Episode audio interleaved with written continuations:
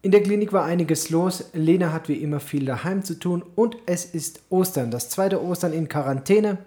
Was wir sonst noch diese Woche erlebt haben, darum soll es in diesem Podcast gehen. Nach dem Intro geht's gleich los. Ihr seid ganz herzlich gegrüßt, liebe Freunde, auf einer Mission. Die Tür steht offen, die Sonne scheint herein. Ich habe meine liebe Frau dabei und wir nehmen den nächsten Podcast auf. Hallo, ihr Lieben. Ich habe heute was Besonderes mitgebracht, Lena. Ich Das bin noch nicht so richtig zum Mittagessen gekommen, aber ich dachte mir, ich will es äh, so leise wie möglich nebenher verspeisen. Das klappt eh nicht. Das klappt nicht. es sind wieder Pakete gekommen. Ich weiß, wer hat denn dieses Mal diese Knoppers geschickt? Bei wem waren die da drin? Ah, oh. Bei Lechlers, kann das sein? Ah, kann sein. Naja, auf Weiß jeden Fall vielen Dank. Irgendjemand hat Knoppers geschickt, sehr cool. Unglaublich. Und dabei ist es gar nicht halb zehn. Tja, Na, es ist schon etwas später. Aber bevor wir anfangen, wir müssen noch was revidieren. revidieren. Mhm. Oh. Was müssen wir revidieren? Also letzte Woche haben wir den Podcast freitags aufgenommen und haben da gesagt, wir können ihn samstags nicht aufnehmen, weil den ganzen Tag kein Strom da ist. Achso, ja gut, das war ja zu dem Punkt auch Stand der Ta Tatsachen oder von denen wir ausgegangen sind. Also wir waren davon ausgegangen, dass von morgens 6 bis abends 8 kein Strom ist. Wir hatten uns moralisch darauf vorbereitet. Wir haben Pläne geschmiedet. Wir haben Wasser eingefroren, damit unsere Lammkeule für Ostern äh, frisch bleibt. Naja, und zu guter Letzt war es dann irgendwie Halb acht oder so morgens. Wir Von saßen gerade am, am acht. Tisch, ja, und macht Zing, ist der Kühlschrank angesprungen. Und dann meinte der Benny, ey, der Strom ist wieder da. Ich so, Gott, das kann gar nicht sein. Und dann tatsächlich, hör doch mal, der Kühlschrank ist an. Und der Kühlschrank war an, ja. Und dann ist er auch da geblieben. Wir haben erst im Frieden nicht so ganz getraut und haben gesagt, naja, wahrscheinlich geht es gleich wieder aus. Aber es ist tatsächlich angeblieben. War nur ein kurzer Moment. Ich muss auch noch was nachtragen von vorletzter Woche. Da hatten wir es nämlich drüber, dass ich ja nach Cusco fahren wollte und wir nicht sicher waren, ob es überhaupt klappt wegen den Streiks. Ähm, es hat geklappt, allerdings tatsächlich nicht ganz so, wie wir das wollten. Also ich hatte mit einem Taxista, mit dem ich schon ein paar Mal gefahren bin, ausgemacht, dass er mich morgens um 20 nach 6 abholt und dann wollten wir noch eben meine Freundin abholen und zusammen hinfahren. Und so um 10 nach 6, Viertel nach 6 schreibt er mir, ah, die Schoolbus, tut ihm so leid. Und äh, er kann nicht fahren, aber er wird einen Kumpel von sich vorbeischicken. Und es ist halt hier nicht ganz so einfach, dass man dann einfach mit einem anderen fährt. Also die Situation hatten wir schon mal. Da kommen wir vielleicht gleich nochmal zurück. Ja, also ich fahre eben gerne mit dem Juan Carlos, weil der ein recht neues Auto hat. Er fährt meines Erachtens vernünftig. Ähm, er ist eigentlich zuverlässig, ist auch pünktlich und so weiter. Ich weiß nicht, was an dem Tag los war. Und dann habe ich gesagt, ah nee, also ich hatte erst die SMS falsch verstanden und hatte gedacht, er fragt mich, ob noch ein Freund von ihm mitfahren kann. Da dachte ich, naja gut, dann zahle ich einfach weniger, dann drittelt sich halt der Preis, statt sich zu halbieren. Naja, und ähm, ja, bis ich es dann kapiert hatte, dass er nicht fahren kann, sondern eben seinen Freund schicken will, dass der fährt. Und dann habe ich gesagt, nee, das mache ich nicht. Ich weiß nicht, wie, der fährt, was für ein Auto der fährt, ob der sicher fährt, ob der nicht morgens, so früh morgens noch halb trunken ist und so weiter. Und äh, in diese ganze Hin und Her, dann habe ich meiner Freundin geschrieben, gesagt, du, der kann nicht, was machen? Dann hat sie noch ihren Taxista angeschrieben, mit dem sie gerne fährt. Der hat dann geschrieben, nee, er ist schon in Cusco, er ist ganz früh morgens losgefahren, wir können nicht mit hinfahren. Hin und her. Und in dem Ganzen kam dann der Benny nach unten, der ist gerade aufgestanden gewesen und meinte, ach, weißt du was, dann fahr ich dich. mit dem Ergebnis, dass wir dann um halb sieben alle Kinder aus dem Bett geschmissen haben und nach Cusco gefahren sind als komplette Familie. Ähm, ja, was den Nachteil für den Benny hatte, dass er den ganzen Tag die Kinder gehütet hat in Cusco. Was den Naja. Vorteil für mich hatte, dass ich den Zweitschlüssel vom Auto hatte. Wir haben das Auto in der Mall geparkt, da kann man umsonst parken und ich konnte dann praktisch immer einkaufen, alles ins Auto laden, weiter einkaufen, wieder ins Auto laden. Also für mich war es eigentlich das entspannteste Einkaufen bisher, weil man eben die Lagerstätte mit dabei hatte.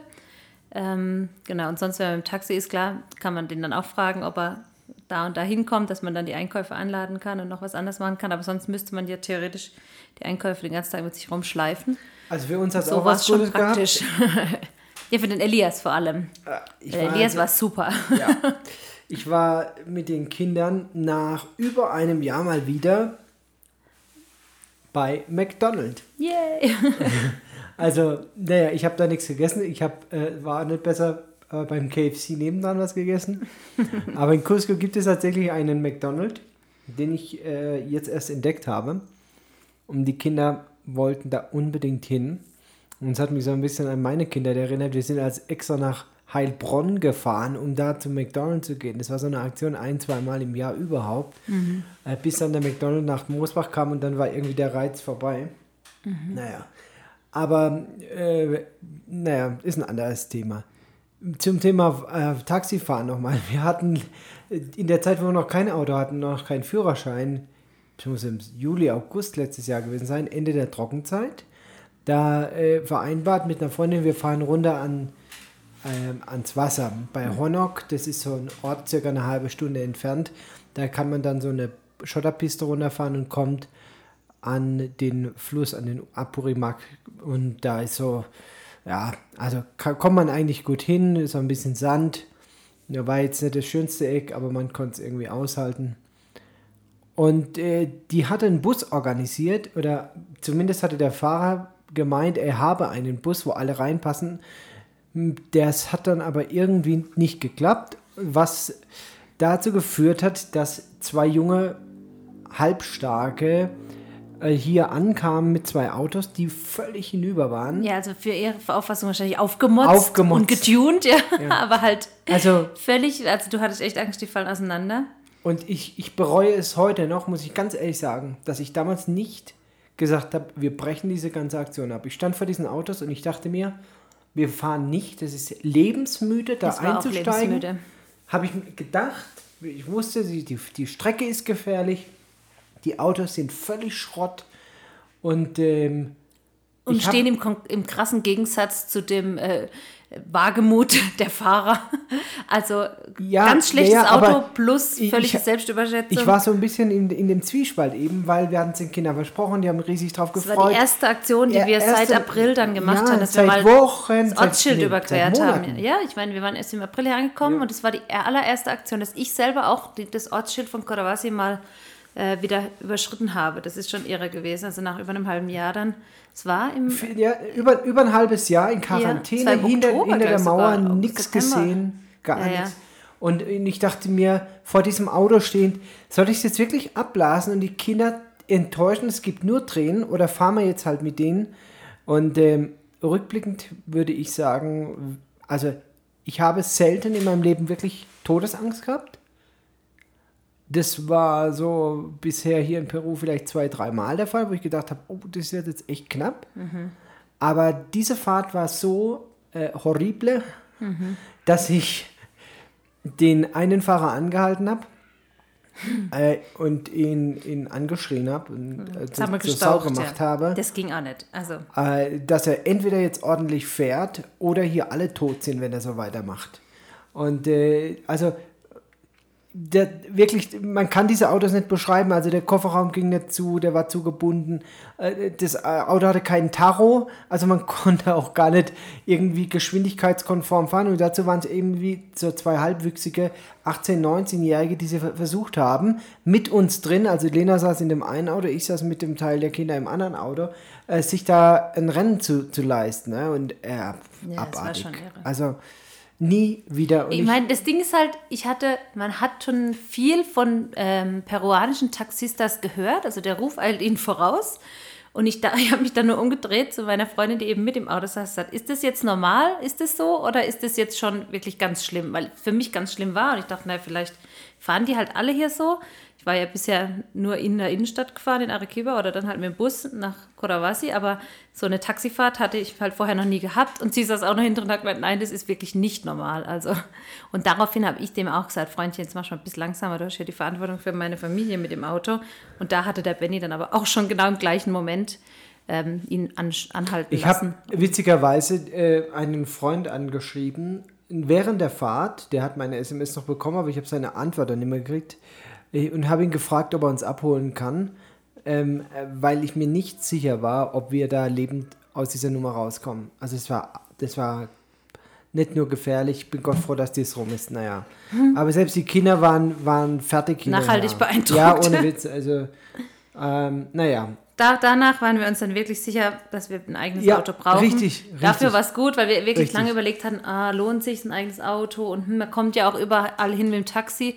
Ja, theoretisch schon, aber man kommt halt auch schneller ins Grab, als man denkt, wahrscheinlich mit so einem, also wirklich irre. Und deswegen ist es halt auch gut, wenn man jemand hat, von dem man weiß, okay, der fährt zuverlässig. Es gibt auch so zwei, die, mit denen ich ein paar Mal nach Abancay gefahren bin, also praktisch in die andere Richtung, wo ich weiß, die kennen die Strecke gut, die fahren zuverlässig, die sind keine ähm, Draufgänger, wo du jetzt die sich irgendwas selber beweisen müssen, indem dass sie da rumrasen wie die Bekloppten. Also wirklich, das war, ich war pff, schwer, schwer schockiert. Aber man muss auch eins dazu sagen, jetzt nochmal zu dem äh, nach Cusco, dass er da nicht kam. Ich habe an dem Abend vorher schon so ein schlechtes Gefühl gehabt und ich war froh, dass das nicht geklappt hat. Meine ganz persönliche Überzeugung, er hat in dieser Nacht getrunken und ich hatte so eine Vorahnung, dass das schief geht und Gott sei Dank hat er da die Reißleine gezogen. Und wir hatten ja vorher ausgemacht, oder du wusstest auch, wenn der nur ansatzweise irgendwie eine Fahne hat oder irgendwas, wird diese Ja, ja, Fahrt nach Cusco abgebrochen. Ja. Äh, Soweit kam es ja dann gar nicht. Aber das ist eben eine der ganz großen Probleme hier. Die Leute trinken und fahren und haben dann dazu noch schrottige Autos. Und ähm, man kommt da eben selber auch in die Bredouille, manchmal ganz unbeteiligt, ohne dass man da was dafür kann, weil man eben auch Teilnehmer im Straßenverkehr ist. Naja, Aber es hat dann alles geklappt. Alles Es geklappt. waren keine Straßensperren da. Man hat an vielen Stellen noch gesehen, wo es gebrannt hatte, wo die Barrikaden gebrannt hatten auf der Straße oder wo noch Steine direkt am Straßenrand lagen, die wohl zur Seite geräumt worden waren. Aber wir sind gut durchgekommen, sowohl Hinzus als auch Rückzus. Es war echt. Auch keiner hat gekotzt. Das war auch ganz gut. Das war auch gut, ja. Ich habe jetzt eine Steuernummer in Peru, eine RUC, RUC, ich weiß gar nicht, für was das steht. Äh, wir können jetzt also Sachen bei Amazon kaufen. Juhu. Also ich hatte mitbekommen, dass man bei Amazon USA äh, Ware kaufen kann und dass die bis nach Kurawasi geliefert wird, was irgendwie crazy ist. Aber Weil die normale Post kommt nicht hierher. Die die, kommt nur nach ja, die, die Serpost kommt nur in die Hauptstadt und da muss dann einer hinfahren mit einem Dekreto, muss das abholen und so weiter und der fährt auch nur einmal in der Woche dahin. So, und wir haben hier von Olva, das ist so ein Transportunternehmen, eine kleine Niederlassung und äh, man kann über Amazon USA sich Dinge, also Ware im Wert bis zu 200 Euro, steuerfrei importieren und kann da ähm, die nach Miami schicken lassen. Also Olva hat da eine Niederlassung in Miami, da schickt man die dann hin und dann werden die von da aus, muss man halt einen kleinen Obolus bezahlen, bis nach Peru und dann nach Curawasi gebracht. So. Jetzt habe ich nur eins nicht gewusst, dass das nur für drei Sachen im Jahr gilt. Also, dass man nur drei Sachen im Jahr bestellen kann. Und dreimal für bis zu 200 bis zu, Dollar. ja, ja, ja, Also nicht nur drei Sachen. Doch. Ich Doch, dachte doch. nur drei Bestellungen. Drei Bestellungen, genau. Ja, ja, genau. Du kannst ja eine Bestellung, können ja fünf Ja, Items nein, sein. also auf sagen wir, 20 sagen wir drei Bestellungen, genau. Aber die eine Bestellung war halt irgendwie nur 80 Euro. Wenn ich es gewusst hätte, Ja, eben. dann hätte ich halt da noch in die erste Bestellung mehr reingepackt. Ja. Aber naja, so ist es halt. Hätte, hätte, ich wollte ja bei der ersten Bestellung erstmal gucken, ob es überhaupt funktioniert. Das war so eine, eine Dashcam fürs Auto, hat alles geklappt. Und ähm, naja, ja, und dann kam das zweite, die zweite Bestellung, das kam da auch, das dritte auch. Und da ja, wird noch ein viertes und ein fünftes und ein sechstes Paket und eine Hülle fürs I, I, ähm, iPad brauchen wir auch noch. Das ist ja wunderbar. Das, äh, die Kosten für den Transport hier in Peru waren auch echt überschaubar. Und da ich äh, Amazon Prime in den USA habe, muss ich ja da kein Porto bezahlen. Also es war alles in allem preislich gut, bis ich dann eben dann Anruf bekommen habe, ja, der Zoll lässt ihre Ware nicht rein, weil sie haben schon mehr als dreimal was bestellt. Naja, also muss ich mir jetzt eine Steuernummer beantragen und in Peru ist es wohl so, dass man also keine Steuererklärung oder sonst irgendwas machen muss, sondern dass man einfach die Sachen deklarieren muss, die man kauft. Jetzt bin ich mal gespannt, ob das klappt. Tja, wenn das klappen würde, wäre es ganz nett. Ich hoffe, dass ich mit dieser Ruck, also mit der Steuernummer, mich jetzt nicht in größere Schwierigkeiten bringe und irgendwelche Steuerbescheide und irgendwelchen anderen Blödsinn hier ausfüllen muss. Naja. Lena, wie war die Woche mit den Kindern? Mm, ganz gut. Ähm, wir haben ja jetzt Ferien. also wir haben ja nur bis Mittwoch Unterricht gemacht und ähm, haben dann seit Donnerstag jetzt frei gemacht. Das ist sehr entspannt. Ähm, außer unsere Mila, die hat so einen Flow, dass sie trotz eigentlich Ferien sich ständig hinsetzt und was arbeiten will. Gib mir Arbeit, sagt sie alles. Gib mir was zu machen. Was machen wir heute? Also die ist hoch motiviert und die, die macht weiter. Die anderen freuen sich riesig, dass sie jetzt ein paar Tage frei haben. Genau. Also in Peru ist es ein bisschen anders als in Deutschland. Die Osterfeiertage beginnen am Donnerstag und enden am Sonntag. Mhm. Und in Deutschland ist es ja Karfreitag der erste Feiertag bis Ostermontag. Die Se Semana Santa, die Heilige Woche, beginnt also einen Tag früher. Hier ist aber auch ein Tag früher zu Ende. ja, das heißt, am Montag geht ganz normal die Schule wieder los, bei uns auch dann. Es gibt ja auch keine Osterferien in dem Sinn, also waren es die zwei, also Karfreitag und Gründonnerstag frei. Und dann geht es ganz normal weiter. Hier ist ja eh ganz, gibt ganz wenige Schulferien aufs Jahr verteilt. Ein paar Feiertage halt und hauptsächlich halt die langen Sommerferien dann über Weihnachten. Ja, über die Feiertage gibt es ja einen harten Lockdown, den es in Deutschland ja nicht gibt. Aber ich habe jetzt äh, gerade mitbekommen, dass ganz offensichtlich diese Ankündigung und Rücknahme dann irgendwie doch dazu geführt haben, dass viele so selbstgewählte Quarantäne äh, gemacht haben und gar nicht groß einkaufen waren und so. Also offensichtlich ist der Plan dann ohne Zwang auch in Erfüllung gegangen, was ich ja auch irgendwie begrüße. Wir haben hier tatsächlich doch re äh, relativ äh, starke Restriktionen. Ähm, also Freunde von uns waren wieder jede Regel irgendwie doch grillen auf, auf einem Berg hier in der Nähe. Und an dem Tag, an dem sie da oben waren, war, war auch alles gut, war eine größere Gruppe. Und äh, am nächsten Tag war dann allerdings die Polizei da oben. Also hatten sie Glück. Wir haben uns zurückgehalten. Ich fahre allerhöchstens mal mit dem Quad in den Ort, um irgendwie Lebensmittel zu kaufen. Oh, ähm, ja, ich glaube, rein theoretisch dürfte ich, müsste ich zu Fuß laufen. Ne? Ich dürfte Ja. irgendwie mit dem Quad nicht fahren. Aber, Theoretisch nicht mit dem eigenen Privatfahrzeug. aber genau. es hat mich bisher keiner angehalten und ich bin auch, das ist schon so ein bisschen peruanisch, immer um die Polizei, wenn ich irgendwo Polizei gesehen habe, dann sind da mit einem Truck hinten vier Polizisten drauf, Patrouille gefahren und dann bin ich halt ins nächste Quattro, äh, Quadra gefahren, also in die nächste Straße runter. Und das ist ja immer, du, du führen ja viele Wege zum Supermarkt. Nein. Ja, ich habe vorhin ähm, von jemand gelesen auf Insta, der hatte irgendwie geschrieben gehabt, oh, er möchte nicht mehr spazieren gehen, er möchte einfach wieder in Clubs gehen und den DJ umarmen und auf der Tanzfläche kotzen und was weiß ich, aber bitte, bitte nicht mehr spazieren gehen. Und ich dachte mir nur, und ich würde so gern mal wieder spazieren gehen. Es ist so interessant, ne, wie unterschiedlich diese Welten sind, weil wir ja hier ähm, nicht, also eigentlich glaube nicht immer offiziell als komplette Familie bisher ra raus dürfen. Es war mal so eine Zeit dazwischen, aber so richtig aufgehoben wurde es auch nie, ähm, dass man eben, Aber man muss halt immer gucken, was die anderen machen und Ja. dann sich so ein bisschen daran halten. ja. Und mal abgesehen davon, dass hier eh schwierig ist mit Spazierengehen, aber ähm, ja, ich würde was dafür geben, würde ich jetzt über die Osterfeiertage offiziell mit meiner Familie spazieren gehen dürfen. Und ähm, die Deutschen haben keinen Bock mehr spazieren zu Also, gehen. Was ich schon nachvollziehen kann, weil es halt jetzt über Monate das Einzige war, was man machen durfte. Ähm, aber ja, wir halt nicht. wahrscheinlich werden wir wieder um den Bo also da in Konstanz am Bodensee unten entlang gelaufen. ja, irgendwie halt. Wahrscheinlich ist da auch alles gesperrt. Wahrscheinlich kann ich mal ein Eis essen gehen. Ja, weiß nicht. Also wir haben die letzten Jahre bei meiner Schwester verbracht, Ostern äh, in Süddeutschland, ganz unten in Konstanz, bei Konstanz in Stockach. Und da kann man auch wi- wirklich schön spazieren gehen. Naja, ich habe, äh, wenn wir schon beim Thema Social Media sind, ich habe so ein äh, Bild geschickt bekommen, das fand ich sehr schön. Das habe ich auch in meinem Status gepostet. Da äh, hat man eben das leere Grab gesehen mit so einem Stein, der zur Seite gerollt war. Und darunter die Botschaft, das mit der Ausgangssperre zu Ostern hat noch nie funktioniert. Und äh, ja, da muss ich ein bisschen schmunzeln. Das sind so Kleinigkeiten, die mir dann den Tag versüßen. Diese Woche gab es zwei Podcasts. Hast du das eigentlich mitbekommen? Zwei Äh. Podcasts über uns. Über uns. Ja, die gute Auswanderer-Podcast ist rausgekommen. Und Silas Talk. Ah, das habe ich nicht mitbekommen. Also ich bin vor einigen Wochen, sechs und acht Wochen oder sowas, äh, interviewt worden in zwei anderen Podcasts. Bin ich unabhängig davon gefragt worden, ob wir da uns äh, zu einem Interview bereit erklären würden. Und diese Woche kamen ausgerechnet beide raus.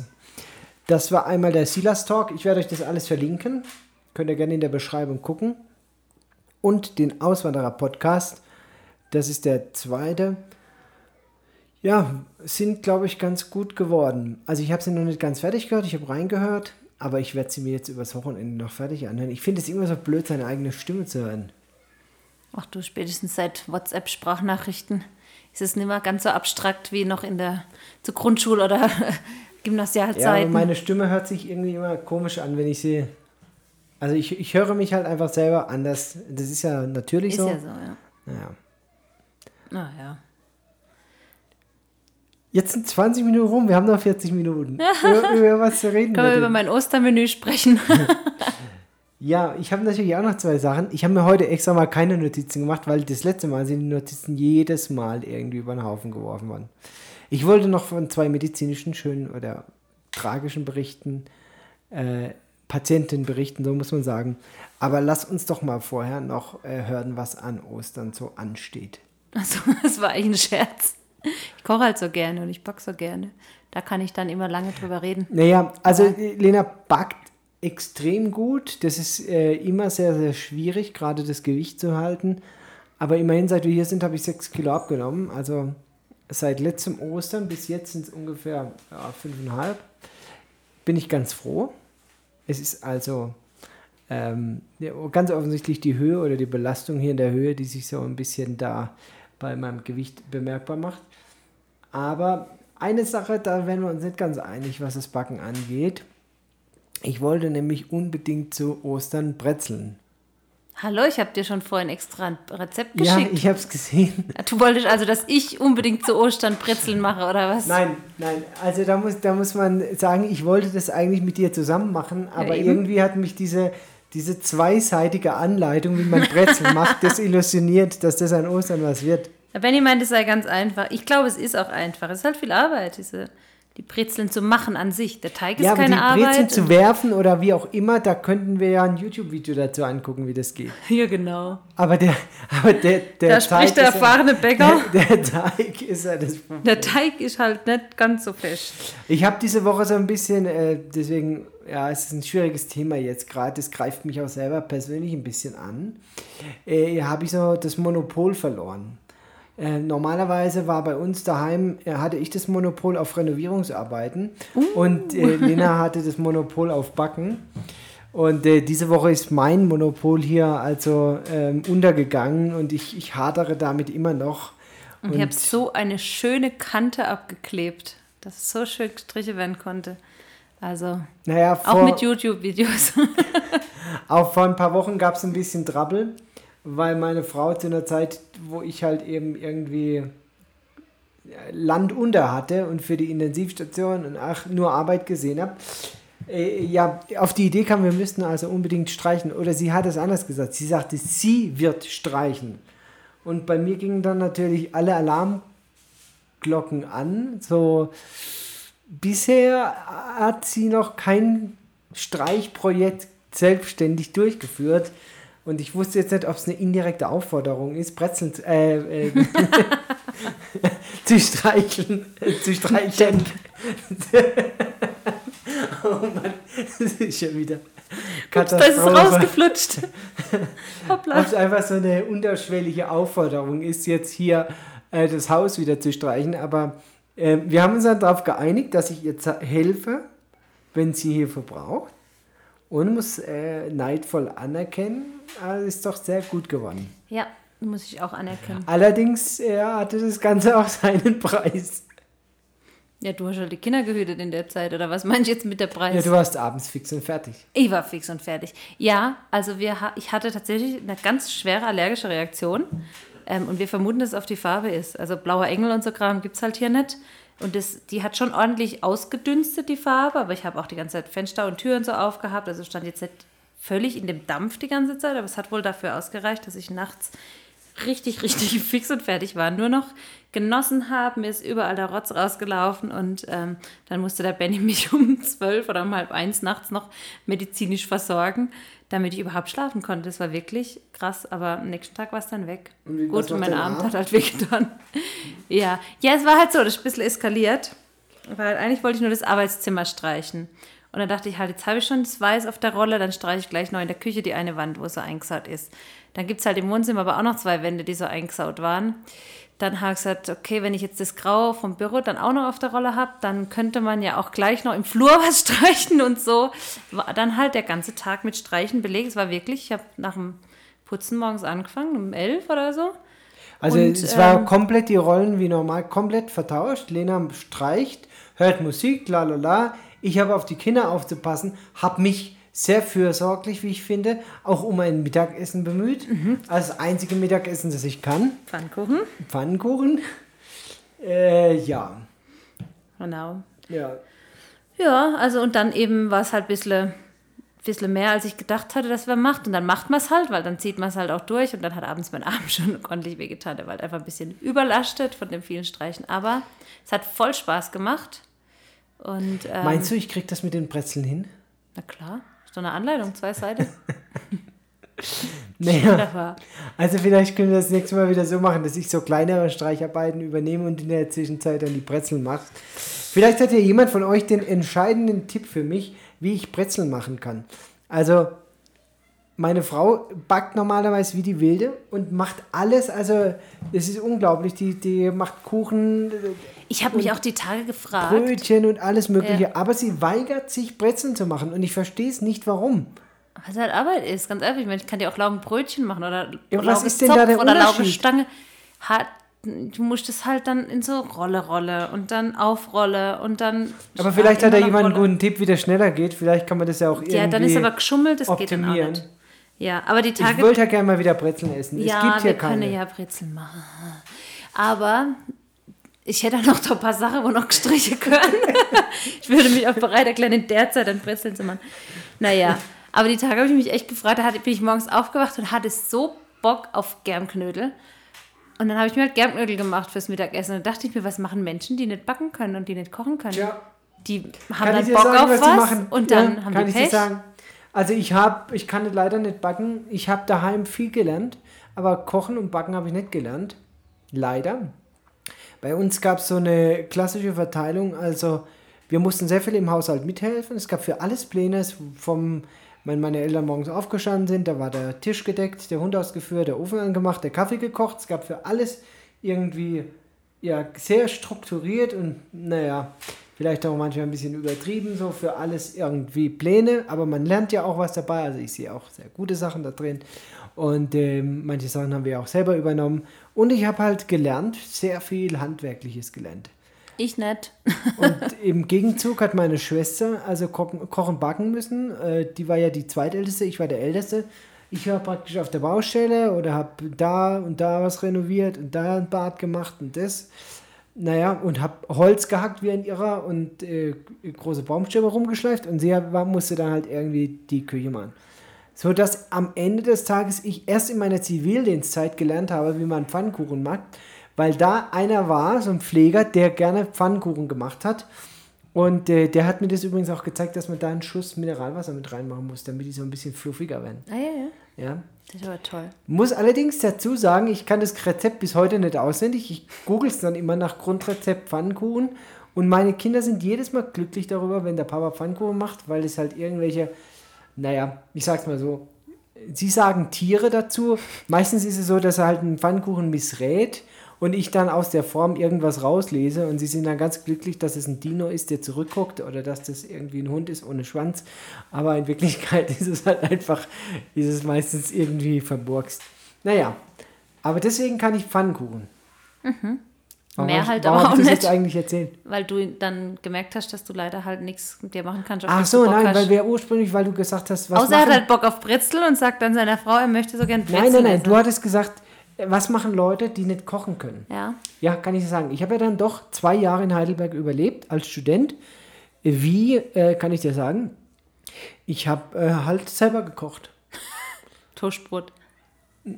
Nee. nee. Also ich hatte, das weiß ich noch, das habe ich bestimmt in den zwei Jahren fünfmal verwendet, einen Brotbackautomat vom Lidl, wo man so eine Mischung reinschmeißen konnte und ein bisschen Wasser dazu. Und dann war der Fisch geputzt Das hat sich dann von alleine gemacht, aber meistens hat es dann irgendwie doch nicht hingehauen, weil da waren so Rührer drin in dieser Ja, Maschine. das ist ein Scheiß. Das ist ein richtiger Blödsinn Die irgendwie. müsste man dann entweder vor dem Backvorgang rausmachen Ja, oder man macht aber sie nicht. nach dem Backvorgang raus und hat aber Richtig. dieses Loch da unten drin. Also Richtig, ist ganz genau. Nicht Also, ganz durchdacht. Das Da, das hat nie so richtig funktioniert, aber es gab für, ich muss jetzt lügen, aber ich glaube 2,10 Euro, das war das günstigste Menü in der Mensa. Da bin ich in die Mensa gegangen. Habe in der Hm. ja, Mensa ja, aber du gegessen. hast ja Und äh, dazu gab es eigentlich regelmäßig morgens ein Laugebrötchen mit Frischkäse. Bärlauchkäse. Ach, Bärlauchkäse, oh, oh, oh, oh, oh, das war gut. Ja. Und zwar gab es die, ich weiß gar nicht mehr, wie die hieß, ich sag mal Hilde, das war so, wie du dir eine Hilde vorstellst. Kannst dir vorstellen, ne? So eine Verkäuferin in so einem Kiosk an der Uni oder in der Schule.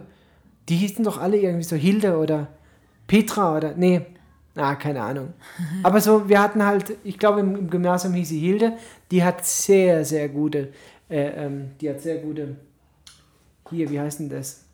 Äh, Frikadellen gemacht. Frikadellebrötchen mit Senf, das war richtig gut. Die wir die Frikadelle nicht selber gemacht haben, da muss ich dich leider desillusionieren, die wir die morgens beim Lidl oder beim Kaufland geholt haben. waren das Fertigdinger. Naja, aber auf jeden Fall äh, war das meine Ernährung. Wenn ich mal selber kochen musste, äh, dann bin ich zum Lidl und habe mir halt äh, ja, Pizza geholt. Und da muss man sagen, gab es äh, Fertigpizza, Das Salami. ist ja das Geile am Studentenleben, gell? Du findest die günstigsten Sachen überall. Es waren, also wirklich, kein Witz, ich, ich, das waren unter 5 Euro. Das waren 3,50 Euro oder sowas. Und in dieser Pizza waren, also da waren zwei Pizzen drin. Du konntest die eigentlich, naja, wenn die gebacken waren, konntest du sie auch als Frisbee verwenden. Da war jetzt, da war jetzt auch wenig äh, Geschmack dabei. Aber ich habe es dann meistens so gemacht, dass ich sie einmal, also einmal richtig rum rein habe. Dann waren sie von oben halt kross. Und dann habe ich sie umgedreht und dann war sie nach kurzer Zeit von unten kross und du, du konntest die eigentlich, konntest du, die, egal wie rum du die auf den Teller gemacht hast, da ist auch nichts runtergefallen, das war alles alt. Und dann habe ich sie halt so, wie sie war, äh, halber gemacht oder Viertel und dann halt, äh, ja, Man muss auch dazu sagen, als wir dann Hab halt geheiratet gegessen. haben, hat der Benny erstmal wie viel Kilo zugenommen in den ersten paar Monaten. boah, das war übel, ja. Also er hat schon be- Also ich habe geheiratet mit 73 Kilo, nee, als wir geheiratet haben, habe ich doch 73 Kilo gehabt. Und ich habe sechs Wochen später Examen gehabt, da hat der Hochzeitsanzug nicht mehr gepasst, da war ich mit einem offenen Knopf in der Prüfung. Und ich hatte relativ schnell dann 80 Kilo und dann über Jahre 84, 86. Naja, jetzt ist es gerade wieder unter 80, ist ganz gut. Aber es liegt nicht an deiner Küche, es liegt an der Höhe. ja, es liegt nur in der Höhe, natürlich. Nee, deine Küche ist eher kontraproduktiv, was jetzt die Gewichtsausprägung angeht. Ja. Naja. Naja, aber es Aber ich esse halt einfach gern, was du kochst. Es ist halt einfach, das muss man ehrlich sagen, es gibt wenige Gerichte, die ich lieber in einer Gaststätte essen würde, weil die Küche von der Lena so unglaublich gut ist. Also wirklich ohne Witz. Ohne Witz. Also, obwohl ich bei der Krone liebend gern Schnitzel mit Spätzle und Pilzrahmsoße gegessen habe, ja. ja, sprich weiter. ähm, ja, das kannst du aber besser. Also, naja. Wenn du mal Anders hier halt. Pilzrahmsoße machst und Spätzle ist unglaublich. Das ist aber ja, jedes Mal das Problem, es Spätzle. geht mir meistens schlecht danach. Man hat zu viel Futter. weil ich mich total überfresse. Es ist leider wirklich so. Dann ist ein Teller leer und äh, in der Gastwirtschaft kriegst du dann keinen Nachschlag. aber hier ist halt dann meistens noch übrig und dann, oh, da geht es mir oft als schlecht, ja. Da bin ich ein bisschen maßlos. Das ist schwierig. Ja, morgen. Morgen gibt es auch wieder Spätzle. Und Bohne und Lamm. Wo hast du die Lammkeule her? Da stand kürzlich eine junge Frau vor der Tür und die haben ja hier alle so eine Manta, heißt das, ne? Dieses Tuch, wo die sich so über die Schultern binden, wo sie alles drin tragen. Also von Getreide und Holz und Kinder eben auch Lamm. Also sie hat dann dieses Tuch ausgebreitet vor meiner Haustür und meinte, ob ich was kaufen will, das sei Lamm. Und da waren halt lauter so abgepackte Lammstücke zerlegt halt drin. Also bei dem, was ich dann geholt habe, der Lammkeule, da war noch Fell mit dran und so. Also es muss, es sah voll gut aus, es war auch frisch, es hat nicht gerochen und gar nichts. Und dachte ich, na gut, dann probieren wir das halt mal aus. Ich habe noch nie Lamm gemacht, bin mal gespannt, wie es morgen wird. Ich habe es jetzt heute mariniert. Und wie machst du es? Wie? Im Backofen. Ja, ja, Oder? schon. Aber vom offenen Feuer geht schlecht. Roh. Roh. Ja, eine, muss man da irgendwie eine besondere Marinade drauf machen? oder? Keine Ahnung. Keine Ahnung. Also ich habe gegoogelt, Lamm traditionell. Und ähm, naja, jetzt ist es halt mariniert mit so Zitrone und Rosmarin Also und hat, Knoblauch und Olivenöl und dann wird es morgen noch mit Salz und Pfeffer abgerieben und dann halt gegrillt, also ge, geschmort im Backofen mit Gemüse. Also das Osteressen wird Lamm zum Mittag und Lamm zum Kaffee. Oh ja, ein Osterlamm, natürlich. Das ist eine Ostertradition bei uns. Es wird immer ein Osterlamm gebacken. Ähm, genau. Und das haben wir heute schon gemacht. Und Karottenkuchen gab es am Karfreitag. Ja, Kyla hat heute noch Donuts gemacht, weil sie das unbedingt machen wollte. Also die Völlerei reißt nicht ab hier. Und Brezeln. Ich denke, ich habe überlegt, ob ich tatsächlich morgen Nachmittag Brezel mache, dann könnten wir zum Abendessen morgen Brezeln machen. Nee. Also wenn, dann müssen wir das schon so ein bisschen feiern. Ah ja? Ja, zum Abendessen nicht. Nein, man muss das zum Frühstück machen. Also warme Brezeln zum Frühstück. Ja, dann musst du halt früh aufstehen. Und wenn wir den Teig heute Abend schon machen? Ich meine, man- was man machen kann, ist, man kann den halben Teig schon abends machen, in den Kühlschrank machen. Dann kann der schon ein bisschen sich entwickeln und ein bisschen hier ähm, Aromen produzieren. Und dann macht man morgens die zweite Hälfte dazu. Ja, Aber also, dann können wir halt erst um neun oder um zehn Tage frühstücken. schon Und dann ist halt mit Lamm, das muss ja auch irgendwann müssen das Lamm zum, halt um- zum Abend machen. frühen Abendessen machen irgendwie. Aber sag mal, es war doch, war doch die Tage schon mal was, wo du gesagt hast, es braucht so ewig, wo ich mir gedacht habe, das kann doch gar nicht sein. Burger Buns. Burgers. Mein Mann wollte unbedingt, ah nein, andersrum. Also ich bin ja hier die Verantwortliche fürs Essen und jeder, der dem das auch so geht, der weiß ja, dass man manchmal auch keinen Bock hat, was zu kochen oder dreimal am Tag dafür zuständig zu sein, dass es was zu essen, zu gibt, äh, essen gibt. Und dann eben noch parallel äh, fünf Kinder hat, die Dauer snacken wollen, weil sie ja immer hungrig sind. Naja, und dann hatte ich so Bock, einfach Burger zu holen. Und es gibt hier Einladen, da kann man echt ganz gut Burger essen, also Burger holen. Die sind lecker, die sind auch durch, die sind frisch. Naja, und dann habe ich zum Benny gesagt, ich möchte so gern Burger holen. Und er hatte aber nicht so wirklich Bock, nochmal wegzufahren und meinte dann, ach komm, dann machen Ja, wir das äh, selber. Schwierig, schwierig so. Schwierig. Also es ist so, dass der Burgerladen um halb sieben abends aufmacht. Das ist nicht wahr, der hat schon früher auf. Wir haben da schon früher geholt. Wir haben aber allerdings auch schon mal geholt und dann sind sie dann erst los auf der Markt Fleischhole. Also Mit den äh, die 20 Wartezeiten Minuten, ähm, die vorher angekündigt waren, hat, ist da nicht ganz hingehauen. Naja, dann hat er irgendwann, ja, mach's doch selber. Und dann war halt aber auch irgendwie schon fünf oder sowas. Da habe ich gesagt, A, habe ich kein Hackfleisch da für die Burger machen.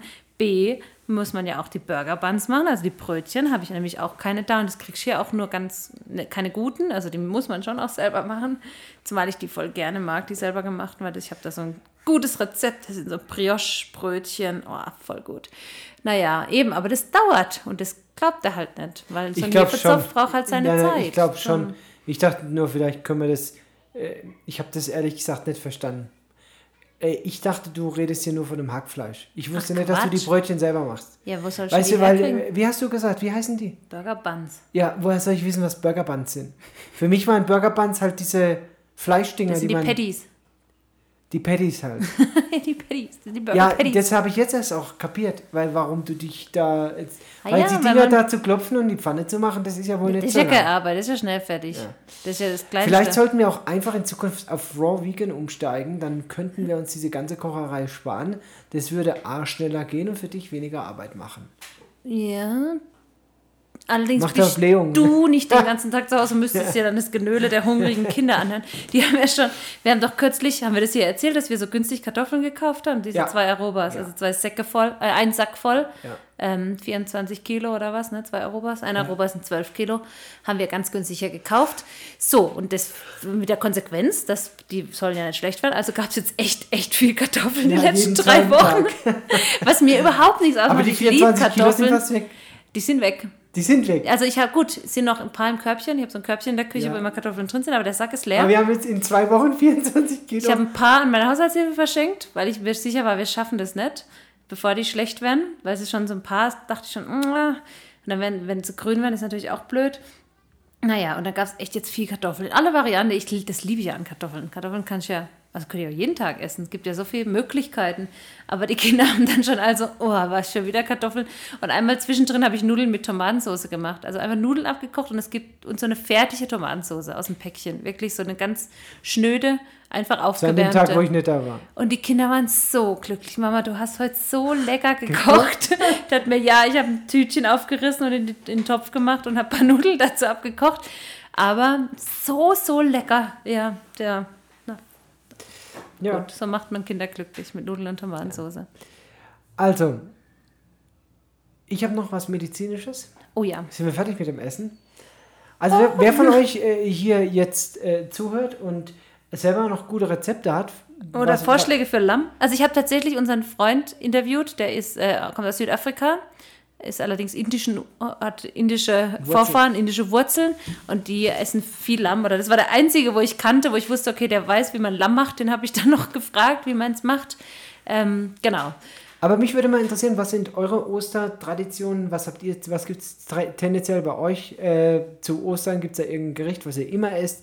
Schreibt mir doch, es würde mich wirklich interessieren. Außerdem äh, sind wir auch auf den Social Media Kanälen äh, unterwegs. Da könnt ihr uns auch jederzeit kontaktieren, abonnieren, dabei sein. Naja, aber jetzt mal noch zwei medizinische Sachen. Den einen Fall, den werde ich auf jeden Fall nächsten Dienstag erzählen bei, ähm, bei meiner Serie Das habe ich erlebt. Und den anderen Fall, den werde ich wahrscheinlich die Woche drauf erzählen. Hier schon mal ein Vorgeschmack. Man kommt ja manchmal als Arzt in die Situation, dass man Patienten gegenübersteht, die ein Problem haben, das man diagnostizieren kann, aber das man selber noch nie behandelt hat. So, und davon gab es jetzt diese Woche leider gleich zwei ähm, Fälle. Und ich bin halt einfach dann daneben gestanden und wusste entweder, ich greife da jetzt ein, entweder ich mache das jetzt. Ich weiß theoretisch, wie es geht. Ich habe das schon mal irgendwie auf YouTube gesehen. Na, ich habe das auch im Buch schon mal nachgelesen und ja, ich habe es während der Ausbildung auch schon mal gehört.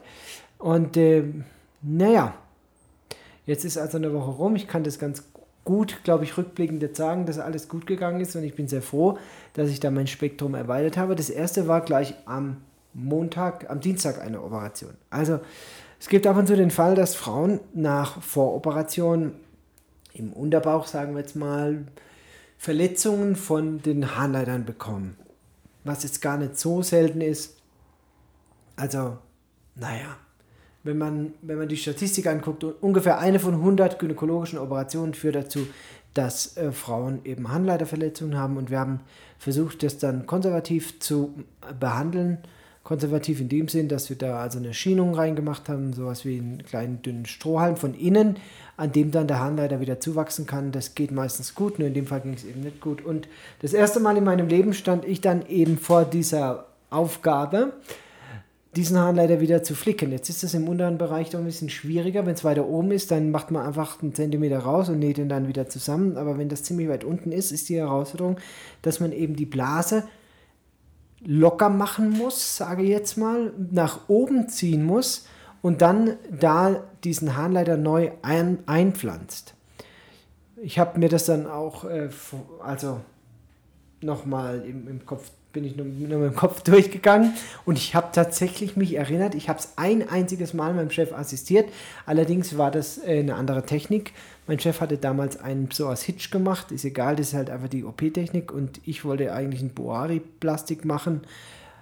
Naja, und äh, gemeinsam also haben wir dann am Dienstag diese OP durchgeführt und es ging erstaunlich gut. Also ich meine, man lacht dann darüber natürlich, klar, und sagt, wie kann der sich ein YouTube-Video angucken und dann äh, das nachoperieren. Aber ich muss mal ganz ehrlich sagen, also wir haben hier im Krankenhaus viele Operationen von Fachärzten, die eben Sachen schon mal irgendwo gesehen haben, sich dann das noch einmal auf YouTube angucken, weil es da OPs-Videos gibt dazu und, und dann die Operation hier selbstständig durchführen und äh, wir können Menschen da extrem gut helfen mit. Und ich bin sehr froh, ich habe die Frau jetzt heute äh, auch nochmal untersucht. Das ist alles dicht, das ist wirklich erstaunlich. Man schneidet ja da wirklich auch großflächig die Blase auf und man denkt, ob das alles nachher dicht wird. Ja gut, der endgültige Beweis, den habe ich erst in 14 Tagen, also in, in über zwei Wochen. Am, Montag in zwei Wochen kommt sie dann nochmal und dann bekommt sie eine Kontrastmitteluntersuchung. Dann wird eben die Blase mit Kontrastmittel gefüllt, um zu gucken, ob wirklich alles dicht ist. Aber nach meinem Ultraschallbefund heute bin ich wirklich sehr erleichtert. Und ähm, ja, das war der eine Fall. Der zweite Fall, ich saß also gerade in meinem Konsultorium, habe eine, einen Patient aufgeklärt für eine Prostata-Operation, als die Tür aufgeht und dann eine Krankenschwester reinkam, ich soll mal schnell ins Nachbarzimmer kommen, da gibt es einen Notfall. Naja, 18-jähriges Mädchen mit einem riesen, mit einer riesen Flüssigkeitsansammlung im Herzbeutel, eine Herzbeutel-Tamponade mit einem sogenannten Swinging Heart. Das Herz konnte praktisch gar nicht mehr arbeiten, weil es ist so, also das Herz ist in einem Beutel drin und der Beutel ist relativ straff. Und wenn jetzt sich Flüssigkeit zwischen dem Beutel und dem Herz ansammelt und es also viel wird, sag mal mehr als 250 Milliliter, kann da schon kritisch sein, dann führt es dazu, dass das Herz sich eben nicht mehr ausdehnen kann. Und wenn sich das Herz nicht ausdehnen kann, dann sind die Schläge ganz ineffizient. Also dann kommt einfach kein Volumen mehr zustande. Und genau das Problem hatte die. Also die war, also die war lebensbedroht. Ganz tragische Geschichte, denn sie war vorher auch in Peru schon bei anderen Ärzten. Also sie hatte auch ein Röntgenbild dabei, wo man eigentlich schon gesehen hat, ich habe ich dir das gezeigt? Nicht? du hast auf diesem Röntgenbild, das zwei Tage alt war, schon gesehen, dass kein Herz mehr zu sehen ist. Also die Herzsilhouette war komplett aufgelöst. Das hat, also der Radiologe hat das Bild zwei Tage vorher schon in der Hand gehabt. Da stand die Lunge komplett unter Wasser und das Herz war einfach wie, wie, wie eine Kugel. Also und dann die, haben sie es einfach weggeschickt. Und einfach, äh, mein Job ist hier einfach nur dieses Bild zu machen. Und Nadamas, ja, nichts gemacht, gar nichts. Und, äh, und 14 Tage vorher war sie schon mal bei einem Arzt, also weil sie da Luftnot hatte. Also das war ein Progress, mehrere Ärzte ähm, beteiligt, die niemand von denen die, die Notwendigkeit erkannt hat, dass die vital bedroht ist. Und sie kam hier oben an und äh, also niedrige Sättigung, hohe Herzfrequenz, kurzatmig, trotz Sauerstoffmaske unter 90 gesättigt, also 85 bis 88 Prozent. Ähm, ja, und ich sage mal so, wenn die nicht 18 gewesen wäre und ein bisschen älter, bin ich mir relativ sicher, dass die zu dem Zeitpunkt schon tot gewesen wäre. Und dann war jetzt eben äh, die große Herausforderung, jemand musste dieses Perikard, diesen Perikarderguss trainieren. Also man muss dann Ultraschall gesteuert da reinstechen. Und äh, das ist was, was ich im Notarztkurs zwar theoretisch gelernt habe und äh, auch wusste, wie das geht, technisch, aber ich habe es halt auch noch nie gemacht. Und es war das erste Mal und ich habe ihr da sage und schreiben ein, über ein Liter Flüssigkeit rausgezogen aus diesem Herzbeutel. Und äh, das wollte und wollte und wollte einfach nicht aufhören. Und wir haben ihr damit das Leben gerettet. Also die lag jetzt drei Tage auf Intensiv, die hat dann noch die Pleuraergüsse punktiert bekommen. Alles in allem ist gar nicht klar, warum sie in so einem schlechten Zustand ist. Vielleicht ist es ein, ein Lupus, also eine, eine Autoimmungeschichte sein, aber so richtig wissen wir es nicht. Wir sind noch dran, so zu forschen, wie wir, wie wir sie jetzt weiter behandeln können. Ähm, die ersten Schritte haben wir da jetzt eingeleitet, aber ein extrem spannender und tragischer Fall.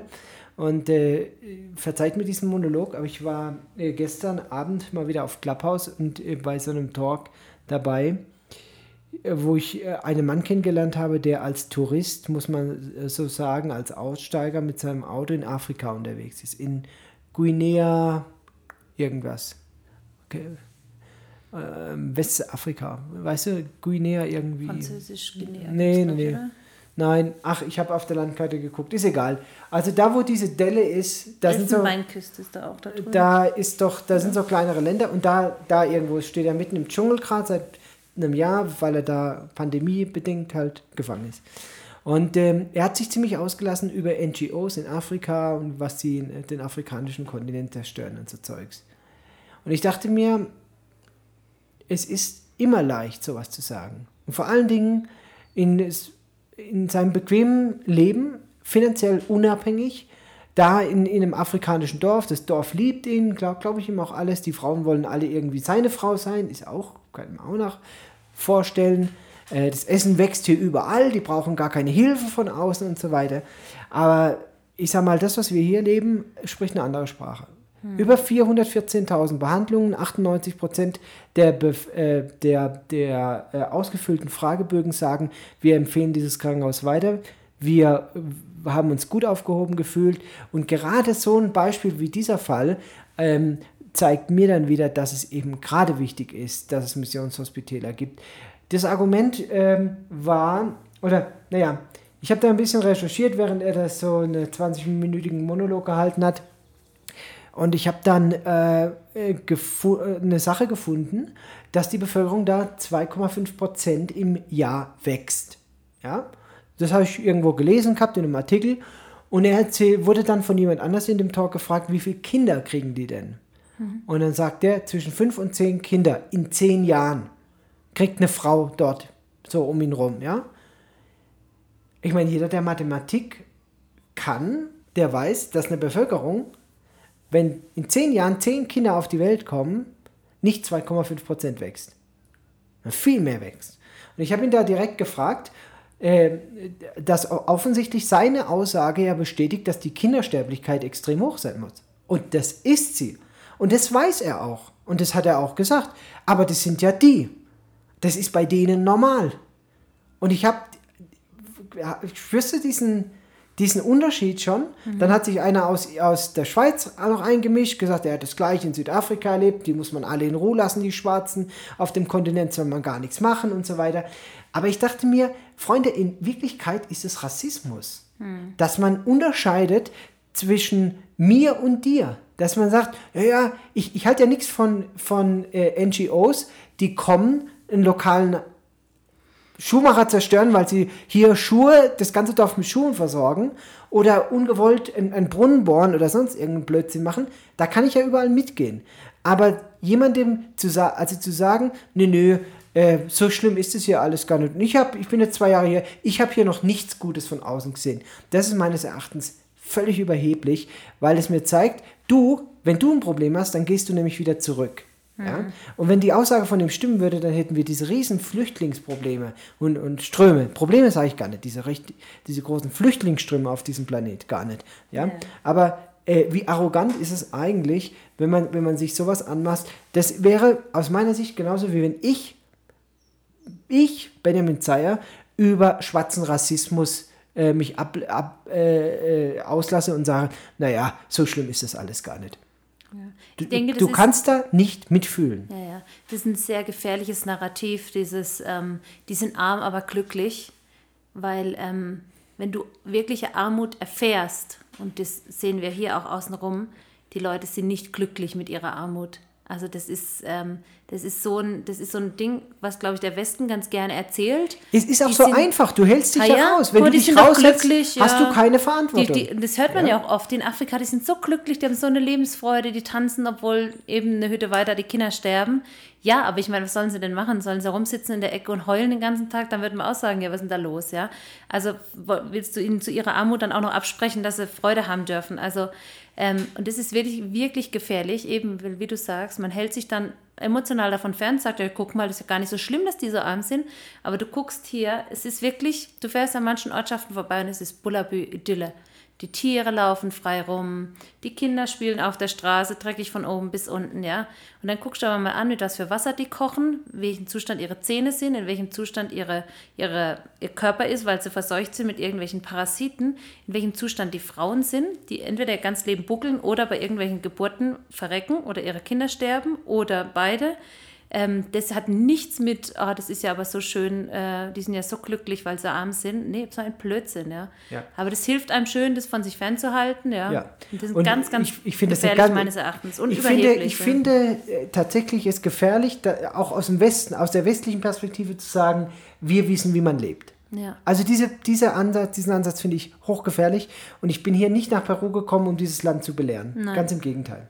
Aber ich glaube, man, sowohl in Afrika als auch in vielen Bereichen Asiens und auch in Südamerika, aus, ausgeprägt in Südamerika, ist der Westen dieser Welt nicht schuldlos geworden.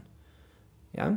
Und man, man, man kann nicht Neutralität predigen oder sagen, man, man lebt Neutralität und äh, ja, man hält sich da überall raus und hinterlässt so verbrannte Erde. Also wir ha we weißt du, dann hätten man irgendwie schon vor, vor tausend Jahren sich raushalten müssen. Aber man, man kann nicht sagen, äh, unsere Vorfahren haben Kolo Kolonien gegründet, haben die ausgebeutet. Viele Resultate sind bis heute, also benachteiligte Resultate sozusagen, sind übrig.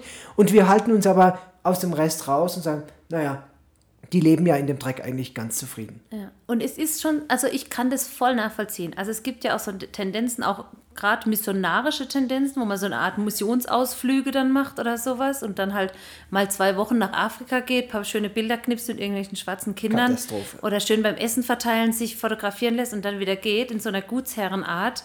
Da wird es mir schlecht. Also da kann ich auch. Ja. Deswegen tue ich mich oft selber auch schwer damit zu sagen, wir sind Missionare, weil Mission wirklich viel auf dieser Welt auch zerstört hat, auch hingekommen ist und ähm, Kulturen wirklich gesagt haben, so, wir sind besser, wir wissen es besser Ja. und gerade halt die auch in Südamerika ganz arg, ähm, ihr dürft euer, euer Kultur nicht mehr leben, eure Tradition nicht mehr leben, wir machen es jetzt, ihr müsst alle unsere Sprache lernen und wir machen es so, dass es für uns als Europäer am besten passt, ja, und gleichzeitig eben beuten wir euch aus. Ähm, da, seh, da kann ich voll mitgehen, ja. Aber, ich, ich, du musst ganz arg aufpassen, Lena. Also es gibt äh, diese negative Art der Missionierung, das muss Ja. man klar leider auch, auch zugeben, aber du kannst diese Ausbeutung der Länder nicht zwangsläufig den Missionaren Nein, nein, nein. Also das ist Kapitalismus. Ja, ja. Und das ist ein Systemproblem. Man hat natürlich die Das Missionare da halt mitgenutzt. ja. Und man, das ging oft Hand in Hand. Ja. Aber diese, diese äh, äh, Menschen auch wie, wie David Livingstone und, und andere, äh, auch große Namen, die haben erstmal was Gutes für das Land getan. Und ich glaube, es ist am Ende des Tages immer, immer, immer, immer, egal ob du als Missionar in Deutschland bist, ob du als Missionar in Südamerika bist oder sonst irgendwas, es ist immer eine Herzenshaltung. Ja, ja. Und die Frage, mit welcher Herzenshaltung du deine Arbeit machst. Ja. Und für mich sind zwei Sachen ganz entscheidend geworden hier. Zwei Worte, die sich ähnlich sind. Und das ist zum einen das Wort Mut. Wir brauchen Mut, um hier zu leben. Aber was ich hier auch gelernt habe, ist Demut. Nämlich demütig ähm, meine Arbeit am nächsten oder für den nächsten zu verrichten. Ja, das ist kein Übermut. Das ist wirklich demütig. Und wenn ich, wenn ich an die, auch an die medizinischen Interventionen denke, da ist kein Übermut dabei, sondern in der höchsten Form Demut und Respekt diesen Menschen gegenüber, weil ich ihrer Not begegnen will. Aber ich glaube, man kommt da leicht in so eine, wie du, wie du sagst, Gut, Gutsherrenhaltung rein. Und Gott bewahre, ähm, weil ich glaube, das ist eine, eine Herzenseinstellung. Und wenn Ja. nicht mehr der Mensch und der Dienst am Menschen im Vordergrund steht, sondern man selber sich da äh, Vorteile äh, erhofft, dann wird es schwierig. ja. Wie kommen wir auf so ein schwieriges Thema? Selbstläufer. Hast du noch was auf deine Notizen? Ah, Ich habe nichts auf meiner Liste, aber wir haben noch ein paar Minuten. Und da will ich mal noch Werbung machen für ein Buch. Ich habe ein Buch bekommen, das heißt Lieber Dietrich, dein Jürgen. Und äh, das habe ich jetzt gerade angefangen zu lesen, habe dann aber verstanden, dass ich, damit ich dieses Buch verstehe, mir erstmal eine Biografie anhören muss, äh, die sehr lange ging, acht Stunden als Audiobook, aber tief bewegend, tief berührend. Es ist ein Buch, das der Jürgen Werth geschrieben hat und er, er schreibt da dem Dietrich Bonhoeffer. Dietrich Bonhoeffer, ein ähm, evangelischer Theologe, im Widerstandskämpfer im NS-Regime zu, zu NS-Zeiten. Und der hat in seiner Zeit, als er inhaftiert war, Briefe geschrieben, die der Öffentlichkeit im Nachgang dann äh, äh, zugänglich gemacht wurden. Da gibt es also ein Buch dazu mit den Briefen. Und der Jürgen Werth hat versucht, diese Briefe zu beantworten, aber auf, auf die jetzige Zeit zu beantworten. Und ähm, also was mir jetzt gerade, mit dem Buch bin ich noch nicht ganz fertig, aber was mir gerade bei der Biografie aufgefallen ist, wieder neu bewusst geworden ist, ich war da schon immer dafür und ich war, mir war das auch immer bewusst, aber in so einer Präzision und auch so einer Direktheit hat mich das einfach wieder komplett neu aufgerüttelt, welches Verbrechen der Nationalsozialismus über, also äh, er war und welches leider über Europa und zum Teil die ganze Welt gebracht hat. Und das war ein teuflisches Regime, das war ein teuflischer Plan, der äh, leider von, auch von vielen, vielen Christen nicht wahrgenommen wurde oder nicht gesehen wurde. Und äh, ich war stellenweise erschrocken darüber, wie man äh, so blind sein kann. Und gleichzeitig natürlich über mich selber so erschrocken, weil ich mir gedacht habe, ich will überhaupt gar nicht über, über irgendeinen urteilen, was wäre gewesen, wenn ich in dieser Zeit gelebt hätte.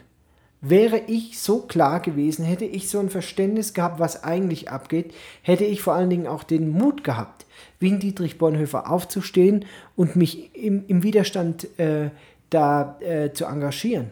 Und ich habe meine Zweifel, ich weiß es nicht. Aber meine lieben Freunde in Deutschland, wenn ich eins ganz klar mache und eins unterstreichen will, ist, wir müssen uns als deutsches Volk gegen rechts stellen. Es geht nicht, das ist unmenschlich. Die Rassenlehre, die auch von vielen Politikern aus der AfD heute noch anerkannt und propagiert wird, ist teuflisch und ich fand es unglaublich inspirierend, wie der, wie der Bonhoeffer ganz früh im Nationalsozialismus gemerkt hat, wo der Karren hingeht. Und er sofort die Leute, die Pastoren, die Menschen um ihn herum gewandt hat. Und warum hat er es gekannt? Warum wusste er es? Weil er Auslandserfahrung hatte, weil er wusste, die Gemeinde Jesu ist unabhängig von Nationalität. Und dieses ganze Nationalgedöns ist aus meiner Sicht mit dem christlichen Glauben nicht vereinbar und der Antisemitismus schon zweimal nicht. Hast du noch was dazu? Also ich habe die Lena jetzt die letzten zwei Tage, die, letzte, die letzte Woche, jeden Tag irgendwie mit, damit genervt und wir haben viel darüber diskutiert, was ich eben in dieser Biografie wieder gelernt habe. Und ich denke, es ist wirklich, äh, wirklich, wirklich wichtig, mit offenen Augen durchs Leben zu gehen und sich eben nicht von der Mehrheit oder der Meinung der Mehrheit bestimmen zu lassen. Mhm. Nur weil es die Mehrheit sagt, heißt es nicht, dass es richtig ist. Wenn es scheiße ist und die meisten sagen, ähm, es wäre richtig, dann ist es trotzdem falsch. Ja. Und es braucht Mut und ich glaube, gerade in dieser Zeit äh, braucht es Mut, A, gegen rechts aufzustehen, gegen, gegen rechte Tendenzen aufzustehen und B, niemals zu verharmlosen, was damals passiert ist.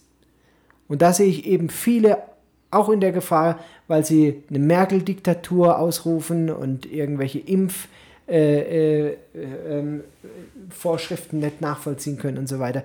Aber lasst uns das in keiner Weise und niemals verharmlosen, was in der, äh, im Nationalsozialismus in Deutschland passiert ist. Und lasst uns wachsam sein, um die Zeichen der Zeit zu erkennen. Jo, das war's von uns. Es ist immer schwierig, so ein, so ein Ende zu finden. Aber weil ich mir heute nichts aufgeschrieben habe, bleibt heute auch nichts liegen. Ja. Ist ja auch mal gut. gut. Heute hatte ich viel vor, jetzt habe ich morgen viel vor, gell? ja. Genau. Also in diesem Sinn, meine Lieben, wir verabschieden uns aus Peru, wünschen euch frohe Ostern. Oh ja. Und wir hören uns in einer Woche wieder, wenn es wieder heißt, seid ganz herzlich gegrüßt, liebe Freunde auf einer Mission. Tschüss.